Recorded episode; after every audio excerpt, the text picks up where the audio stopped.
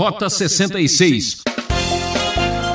Essa questão é bastante complicada, né? Tanto é que já teve gente na Idade Média que foi até tentar descrever os quintos dos infernos e tão enrolado que é essa questão.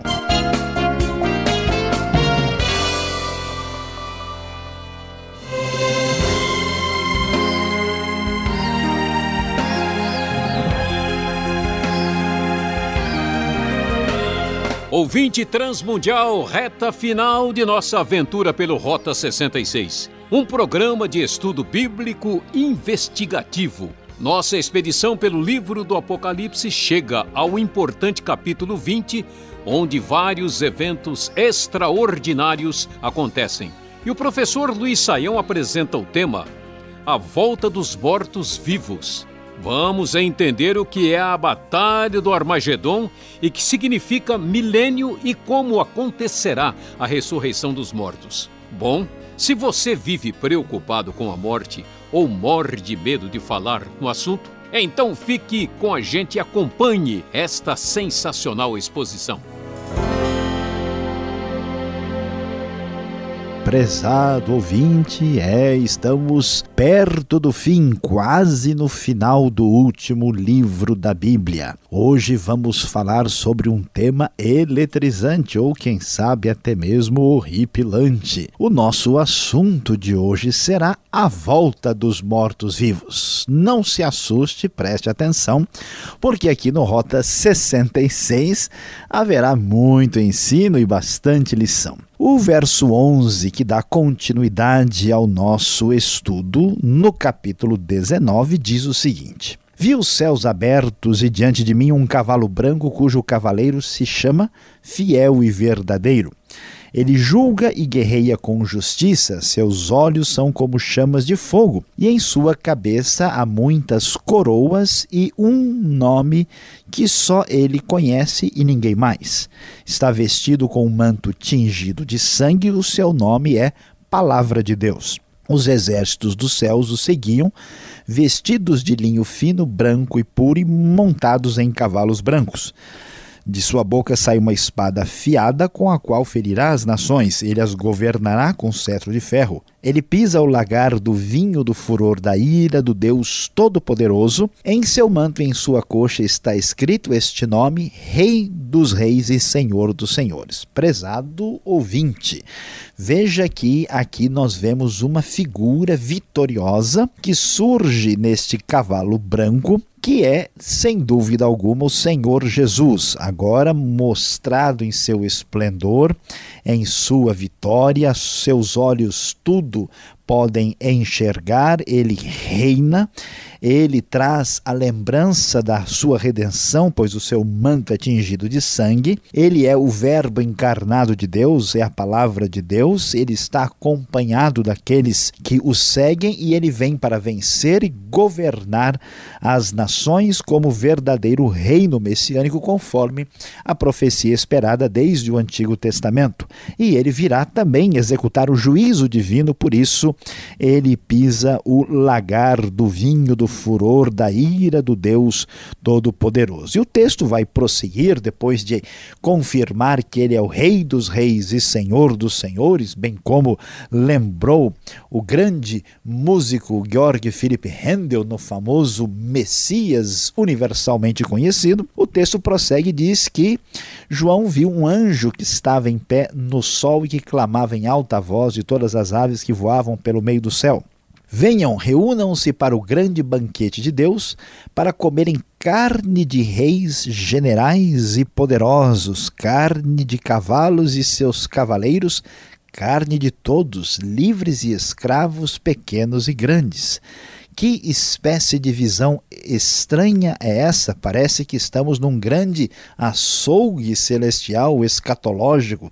Sim, porque aqui está sendo preparada a grande vitória do Senhor Jesus e os seus na Batalha do Armagedon, batalha que muitos veem de maneira simbólica como a grande vitória do bem sobre o mal, vitória do Senhor que se dará no final, ou mesmo como alguns enxergam como um determinado momento da história que se dará no Vale de Meguido, quando as forças do bem vencerão as forças do mal no plano escatológico. Então, via a besta, diz o texto, os reis da terra, os seus exércitos reunidos para guerrearem contra aquele que está montado no cavalo e contra o seu exército. Mas a besta foi presa e com ela o falso profeta que havia realizado os sinais miraculosos em nome dela, com os quais ele havia enganado os que receberam a marca da besta e adoraram a imagem dela. Os dois foram lançados vivos no lago de fogo que arde com enxofre. Os demais foram mortos com a espada que saía da boca daquele que está montado no cavalo, e todas as aves se fartaram com a carne deles. Então, como podemos ver, o capítulo 19 apresenta esse desfecho vitorioso do Senhor Jesus Cristo nessa batalha monumental contra o mal, onde nós vemos a derrota completa não só das forças do inimigo, como também da besta e do falso profeta e todos aqueles que o seguiram. Aliás, os dois aqui são lançados no lago de fogo e enxofre. E o texto prossegue mostrando este caminho de vitória final do grande redentor do Senhor Jesus. João então vai nos dizer que ele viu descer dos céus um anjo que trazia na mão a chave do abismo e uma grande corrente. Ele prendeu o dragão, a antiga serpente, o diabo, Satanás, e o acorrentou por mil anos. Lançou-o no abismo e fechou-o e pôs um selo sobre ele para assim impedi-lo de enganar as nações até que terminasse os mil anos. Depois disso, é necessário que ele seja solto por um pouco de tempo. Vi tronos em que se assentaram aqueles a quem havia sido dada autoridade para julgar. Vi as almas dos que foram decapitados por causa do testemunho de Jesus e da palavra de Deus. Eles não tinham adorado a besta, nem a sua imagem, não tinham recebido a sua marca na testa nem nas mãos. Eles ressuscitaram e reinaram com Cristo durante mil anos. O restante dos mortos não voltou a viver até se completarem os mil anos. Esta é a primeira ressurreição. Felizes e santos os que participam da primeira ressurreição. A segunda morte não tem poder sobre eles. Serão sacerdotes de Deus e de Cristo e reinarão com ele durante mil anos. Meu prezado ouvinte, veja que coisa interessante. Esta é menção dos mil anos aqui em Apocalipse capítulo 20, quando vamos falar sobre a volta dos mortos-vivos, sim, aqueles que morreram, voltarão a viver um dia. Aqui os cristãos pensam diferente a respeito deste texto bastante complicado. Alguns cristãos imaginam que esta situação de Satanás ser preso é uma situação simbólica e que isto é uma marca da vitória da igreja através dos tempos, quando as nações começaram a ouvir o evangelho e, portanto, a ideia é que Satanás estaria tendo o seu poder limitado e que esses mil anos seriam simbólicos. Outros, porém, entendem que isso não é assim e que este período de mil anos será no futuro e será literal quando Satanás terá o seu poder limitado para que aconteça o reinado de Cristo aqui na terra. Nas perguntas, vamos olhar com mais atenção estes detalhes surpreendentes que, sem dúvida alguma, serão respondidos em menos de mil anos. Quando terminarem os mil anos, Satanás será solto da sua prisão, diz o verso 7. Sairá para enganar as nações que estão nos quatro cantos da terra, Gog e Magog, a fim de reuni-las para a batalha. Seu número é como a areia do mar. As nações marcharam por toda a superfície da terra e cercaram o acampamento dos santos, a cidade amada. Mas um fogo desceu do céu e as devorou. O diabo que as enganava foi lançado no lago de fogo que arde com enxofre, onde já haviam sido lançados a besta e o falso profeta. Eles serão atormentados dia e noite para todo o sempre. Prezado ouvinte, a verdade é que a vida prosseguirá até o momento final de determinação divina. Satanás será finalmente destruído, a vitória pertence ao Senhor Jesus e as nações não serão mais enganadas pelo grande enganador deste século. Por isso, o texto vai prosseguir e vai falar um pouco mais sobre a grande vitória sobre a morte, a vitória da ressurreição, a volta daqueles que foram mortos e, na verdade, estão vivos.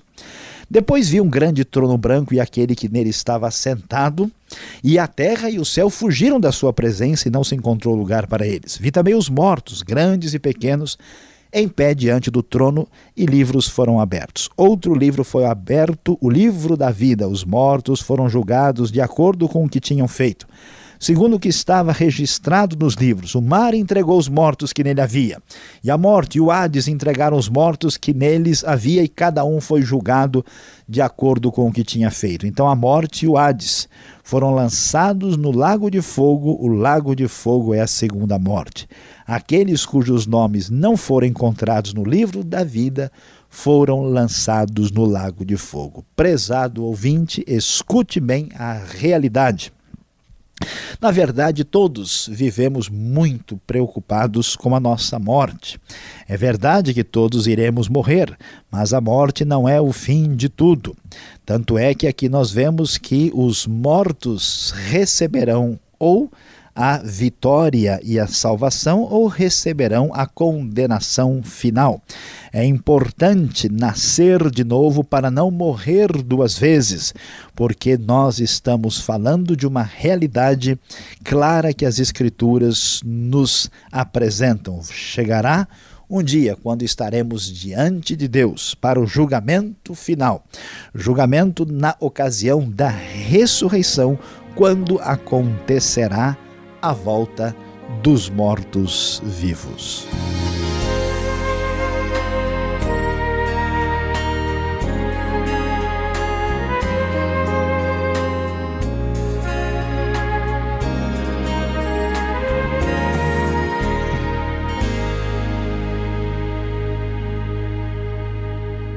Já voltamos com mais Rota 66, o caminho para entender o ensino teológico dos 66 livros da Bíblia. Este é o comentário do Apocalipse, tema de hoje: a volta dos mortos-vivos. O programa Rota 66 tem produção e apresentação de Luiz Saião e Alberto Veríssimo. E na locução eu, Beltrão. E não esqueça, participe escrevendo para a Caixa Postal 18.113 CEP 04626-970 São Paulo, capital ou correio eletrônico rota66 arroba transmundial.com.br e acesse o site transmundial.com.br.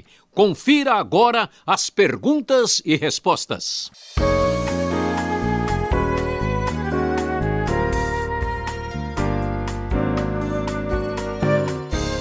E voltamos agora com as perguntas, Apocalipse capítulo 20. Você está acompanhando e já vamos entrar direto no esquema aqui. Professor Luiz Saião, que batalha é essa do Armagedon? Tão falada, comentada que até filme já virou. Pastor Alberto, a Batalha do Armagedon é a famosa batalha última entre as forças do bem e do mal. E nós vemos a descrição que aparece aqui no livro de Apocalipse, e nós vemos até a descrição de que Gog e Magog serão reunidos por Satanás para uma batalha final, as nações marcharam pela superfície da terra, cercaram o acampamento dos santos e vemos essa batalha última quando as forças de Satanás são derrotadas, a última batalha entre Deus e as forças das trevas. Uma boa parte dos estudiosos entende isso como apenas uma descrição da vitória do bem sobre o mal e que não é uma batalha literal que vai acontecer num determinado momento. Ah, no entanto, parece haver mais sentido na outra possibilidade de que nós vamos ter sim uma batalha, uma luta. É difícil entender, né? Claro que uma parte da linguagem é simbólica, Gog e Magog, por exemplo, são símbolos de forças uh, inimigas que vêm lá do livro de Ezequiel. Nós temos uma reunião dessas forças do mal que aqui cercam o acampamento dos santos, a cidade amada. A posição pré-milenista mais literal, ela sugere que é mesmo um ataque contra Jerusalém ah, com as forças das nações que vão se opor a Deus e tentar destruir a Israel com a cidade santa numa espécie de reedição, assim, quase que da antiga Babilônia, quando Deus vai interferir e salvar o seu povo. De qualquer maneira, quaisquer que sejam os detalhes futuros, nós teremos aí uma luta do Armagedon e não temos como saber todos os detalhes de como isso de fato se dará. Agora, e sobre detalhes falando sobre mil anos que aparecem logo no começo do capítulo 20. O que dizer sobre os mil anos? Pastor Alberto, esta é talvez uma das questões onde há uma diferença crucial entre as diversas posições cristãs a respeito do assunto. O que acontece é o seguinte: inicialmente, né, a igreja, vamos assim dizer, de Cristo, era uma igreja pequena, uh, limitada e que não tinha uh, tanto poder, uma igreja perseguida.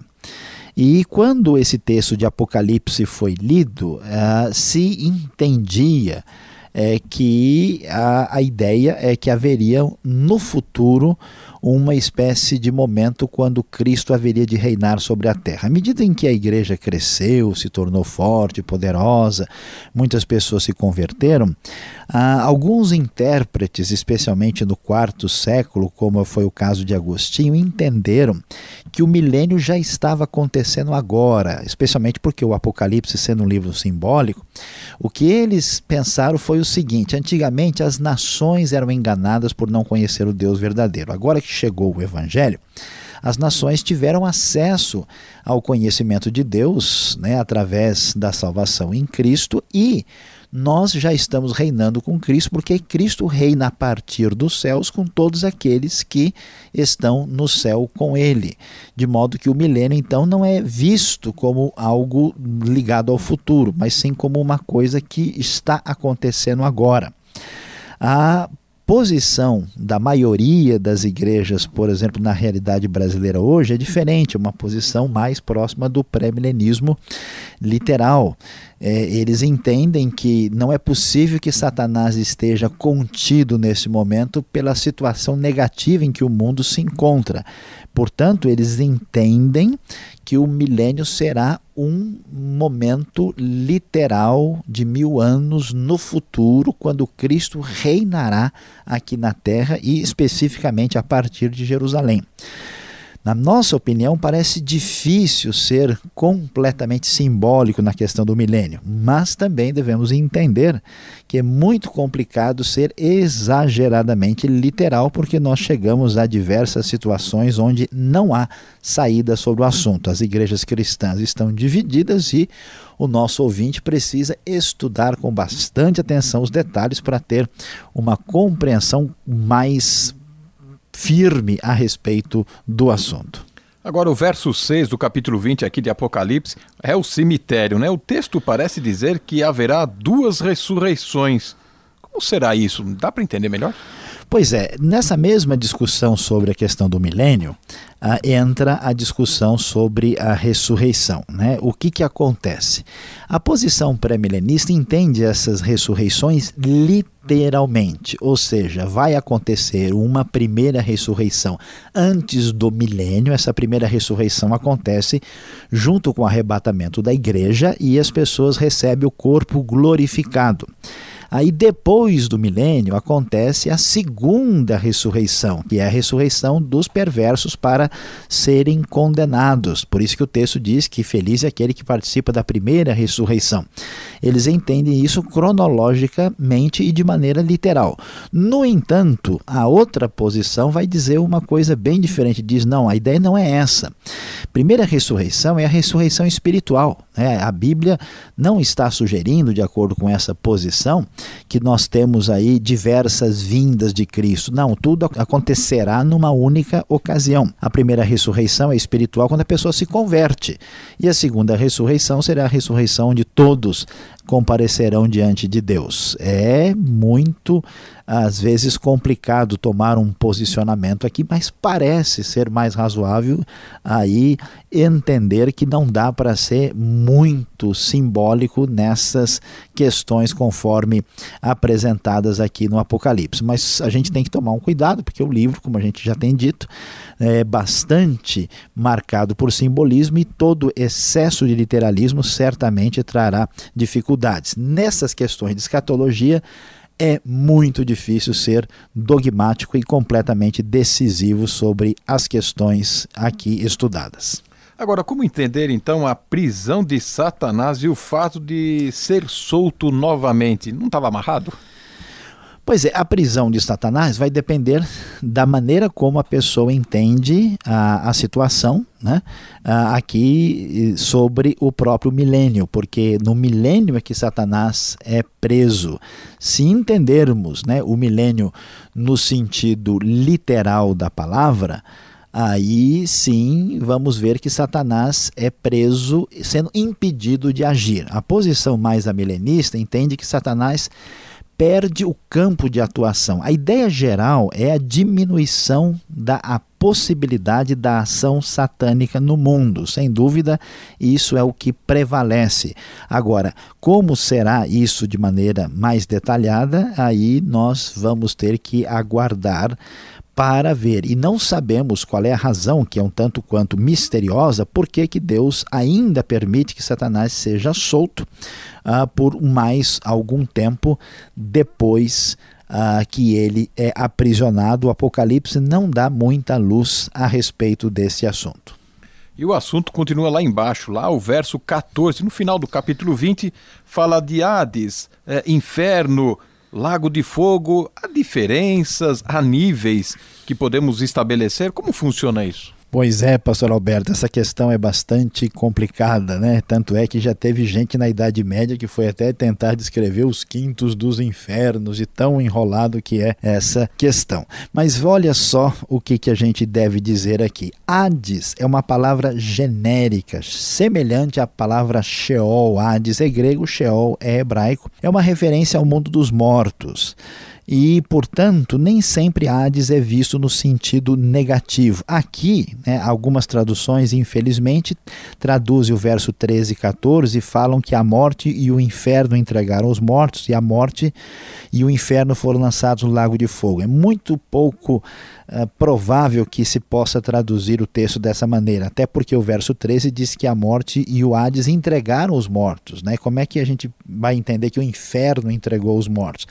Então, parece que o, aqui o texto deve ser visto uh, de uma maneira em que os dois sejam diferenciados. O Hades como lugar dos mortos, e aqui que é o fim desse lugar, uh, quando ele é lançado né, no Lago de Fogo, que é a segunda morte. O Lago de Fogo, aí sim, é sinônimo de inferno, no sentido de lugar barra estado de juízo permanente e eterno descrito nas Escrituras, aqui conforme nós observamos no Apocalipse e em outros textos também. Bom, vamos terminar de uma maneira mais suave. O livro da vida que aparece aqui no texto, podemos entendê-lo de forma literal ou também tem um quê aí de simbolismo? É muito pouco provável que a gente deve entender o livro da vida de modo literal, como se no céu tivesse lá uma biblioteca com uma espécie de prateleira e tem um livro lá. É, a linguagem é simbólica para se referir né, à realidade de que ah, nós temos uma relação de pessoas que estão salvas diante de Deus. Né? A cultura hebraica valoriza muito o nome, por isso o registro do nome estabelece a realidade da pessoa. Então o livro é uma realidade no sentido de é, contar com o nome daqueles que pertencem a Deus, mas não no sentido literal. Até porque se fosse literal seria um rolo, um pergaminho e não um livro. Muito bem, obrigado, Samuel, pelas respostas. Fique agora então com a aplicação desse estudo.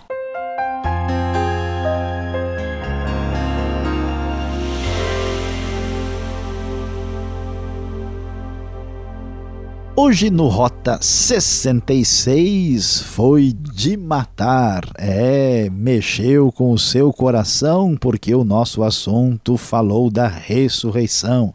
Você acompanhou o final do capítulo 19 e capítulo 20, a volta dos mortos-vivos. Você viu Jesus Cristo vencedor, a condenação da besta e do falso profeta, o milênio de Cristo, os mil anos, a prisão de Satanás, a batalha do Armagedon e o julgamento dos mortos diante de Deus. É muita coisa impressionante falando das coisas que ainda virão. Prezado ouvinte, preste atenção, com respeito à vida futura é preciso ter muito cuidado. Somente quem crê em Cristo passará pela ressurreição e será para sempre abençoado.